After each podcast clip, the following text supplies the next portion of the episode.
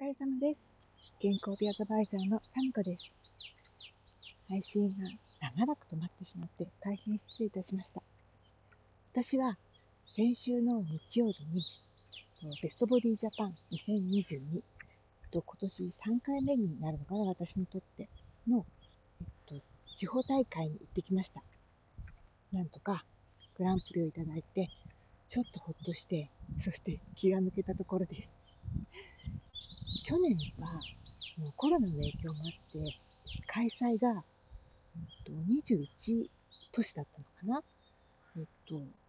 全部の大会が21だったのかな？で、その中で、えっと、その一昨年まではグランプリ、準グランプリの方だけが日本大会に進出できたんですけど、今年はなんと41都市、えー、全部で47大会するのかな？なんかその、しかも、えっと、1位から準グランプリ、グランプリ、準グランプリ、そして3位の方までが日本大会に行ける感じになっています。つまり日本大会で、えー、っと、駒を進めることができる方がとても増えたんですね。多分、今年ベストボディジャパンの10周年記念で、両国国技館で行われるので、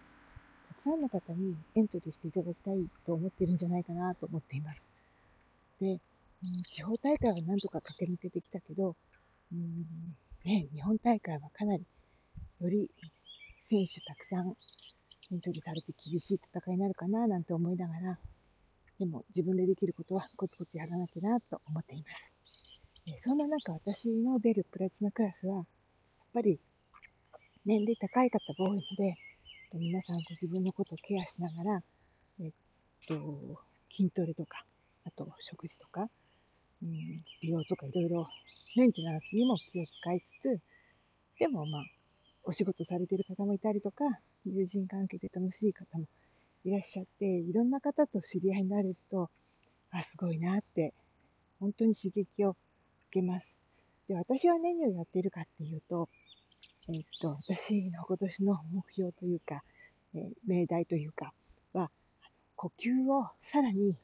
極めたいと思っているんですね。別に私呼吸困難っていうわけではないし、あ呼吸がちょっと乱れがちですねとか安定しませんねとか言われてるわけじゃないけれど、よりなんかこの呼吸っていうものを大切に、そして呼吸、呼吸、そうそう、酸素を吸うとかもあるんだけど、呼吸って、あの、自律神経と、あの、整えたりもするので、交感神経と副交感神経にいい刺激を入れたりとか、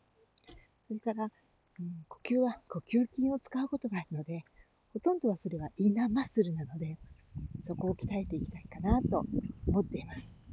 何度かね、この数日前までも配信しようと思って収録したんですけど、こうやって外で撮ると、もうすごい風で、お聞きにくい感じになってしまって、今日はちょっとまた再びトライしてみました。うまく、うん、配信できたらいいかなと思っています。それではまた、